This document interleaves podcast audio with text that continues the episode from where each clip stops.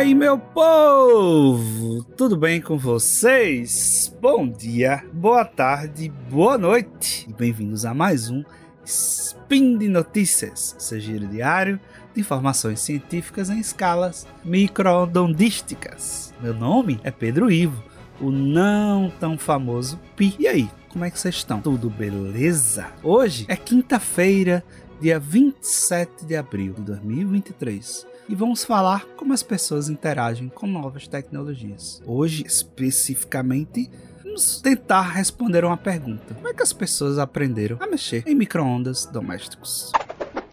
Speed Notícias.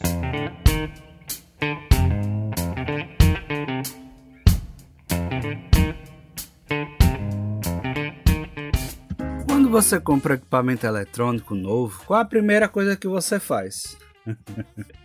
Eu duvido que você respondeu que é ler o manual ou assistir um vídeo aula de como utilizar. Você só usa o manual quando realmente não consegue desenrolar sozinho, tipo eu no carro quando apareceu uma luzinha lá e eu não sabia o que era. Hoje em dia, já estamos tão acostumados com a tecnologia que tudo parece ser prático e fácil demais de usar.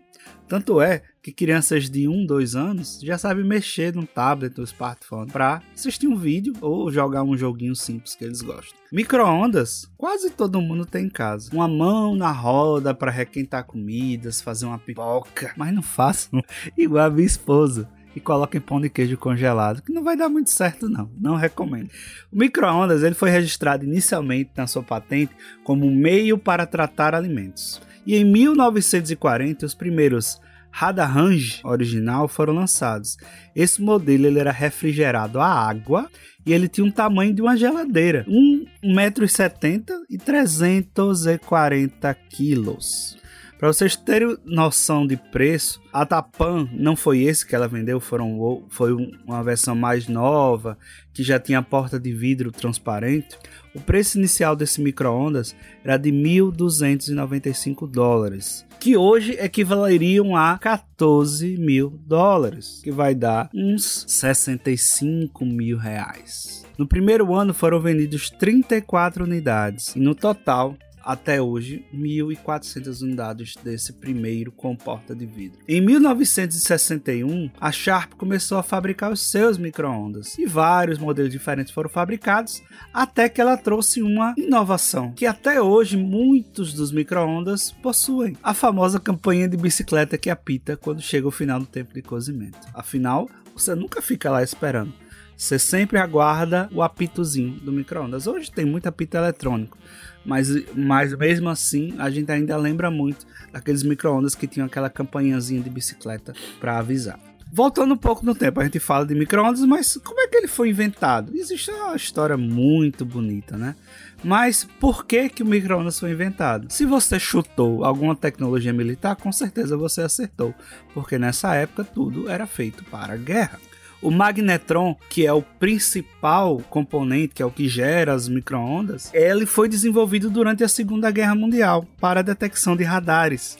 E, acidentalmente, eu vou deixar essa historinha bonitinha no, nos links para vocês. Percy Spencer, ele tava passando pelo laboratório de magnetrons e ele tinha uma barra de amendoim, barra de chocolate, sei lá, no, no bolso da camisa. E ele passou um tempinho lá, daqui a pouco a barra, a barra tava derretida. E aí eles começaram a investigar melhor e viram que aquele efeito fazia com que os alimentos esquentassem. Mas você tem um equipamento novo, ninguém nunca usou. Todo mundo era acostumado a usar fornos e usar fogões. E quem usa micro-ondas sabe muito bem a diferença entre usar esses dois equipamentos. Então, com certeza, iriam acontecer acidentes e principalmente muitas dúvidas se ele não fosse bem explicado. Em 1970, 1980 ficou mais barato e as casas americanas, né, a gente sempre fala referenciado nos Estados Unidos, porque a tecnologia lá sempre foi mais rápida do que por aqui, já tinham nessa época seus micro-ondas, muitos deles embutidos. Mas as pessoas não sabiam usar muito bem, não sabiam aproveitar a finalidade daquele rapaz. Então, o que, que acontecia naquela época? Tinham diversos e diversos cursos e aulas e vídeos nas TVs explicando como usar microondas. Microondas ele cozinha por reflexão, absorção e transmissão. O magnetron ele produz microondas elas são refletidas em todo o interior metálico do forno. Quem escutou algum spin meu anterior, lembra que eu falei sobre a gaiola de Faraday. O conceito é semelhante, tá bom? A comida, ela absorve essas microondas e as moléculas d'água da, da, da comida, elas começam a vibrar e essa vibração produz o calor. E esse calor cozinha a comida. Mas nas aulas era explicado que o micro-ondas ele só consegue penetrar no máximo 2 centímetros do alimento. E o interior, ele não é cozido pelas microondas. Ele é cozido pelo calor que é produzido pela vibração da água que cozinha esse interior do alimento. E sempre era explicado nas aulas que como a água varia de alimento para alimento, então o cozimento também vai variar era explicado que depois que você termina de cozinhar, aguarde um tempinho, porque esse interior está finalizando seu cozimento enquanto o exterior já está totalmente cozido. Você também tinha livros de receitas, que obviamente virou um mercado lucrativo demais nessa época, porque todo mundo queria aprender como cozinhar com seu micro-ondas. Inclusive, eu lembro muito bem que eu aprendi a, a fazer bacon no micro-ondas graças ao grupo do WhatsApp do Missangas Podcast. A Glaup, um dia ela explicou como é que ela fazia fazia bacon no micro-ondas e depois desse dia eu só faço assim. Muito fácil. Quem sabe outro, outro spin a gente passa a receita para vocês. Além dos livros, você também tinha os equipamentos. Quem não queria uma máquina para você, uma máquina não, desculpem, um, um pote para você fazer verduras no vapor dentro do micro-ondas ou um, alguma coisa para você poder cozinhar pipoca. Então, vários e vários equipamentos também foram construídos naquela época. E, por último, quem se adaptou e fez coisas novas eram os fabricantes de comida congelada, que nos Estados Unidos é até muito maior do que aqui no Brasil. E eles tiveram que adaptar todas as suas embalagens e, e suas, suas instruções e tudo mais para que também pudessem ser feitas no micro-ondas. A história ela é sempre circular e tudo acaba se repetindo. Esse texto que eu falei agora, se eu tirar a palavra micro-ondas, vocês relacionam alguma outra coisa? Porque foi exatamente isso que eu fiz. Eu estava procurando uma receita para fazer na air fryer. E aí eu vi assim, caramba, todas as embalagens hoje em dia já tem explicações de como usar na air fryer, coisa que há 3, 4 anos atrás não existia.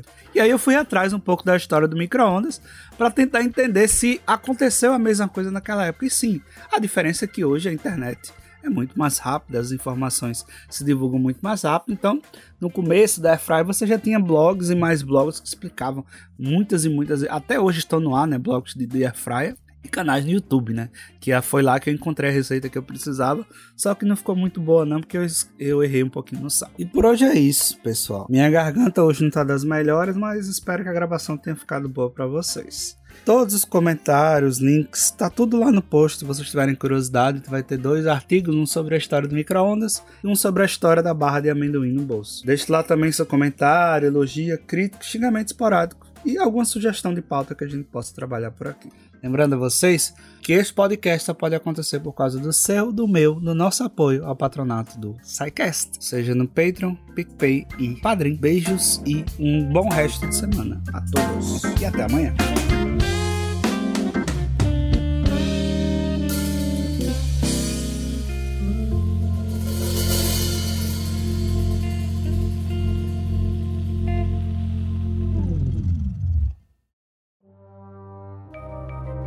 Este programa foi produzido por Mentes Deviantes.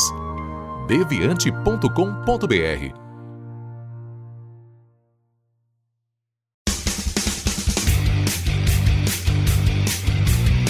Cortes, edição de podcast.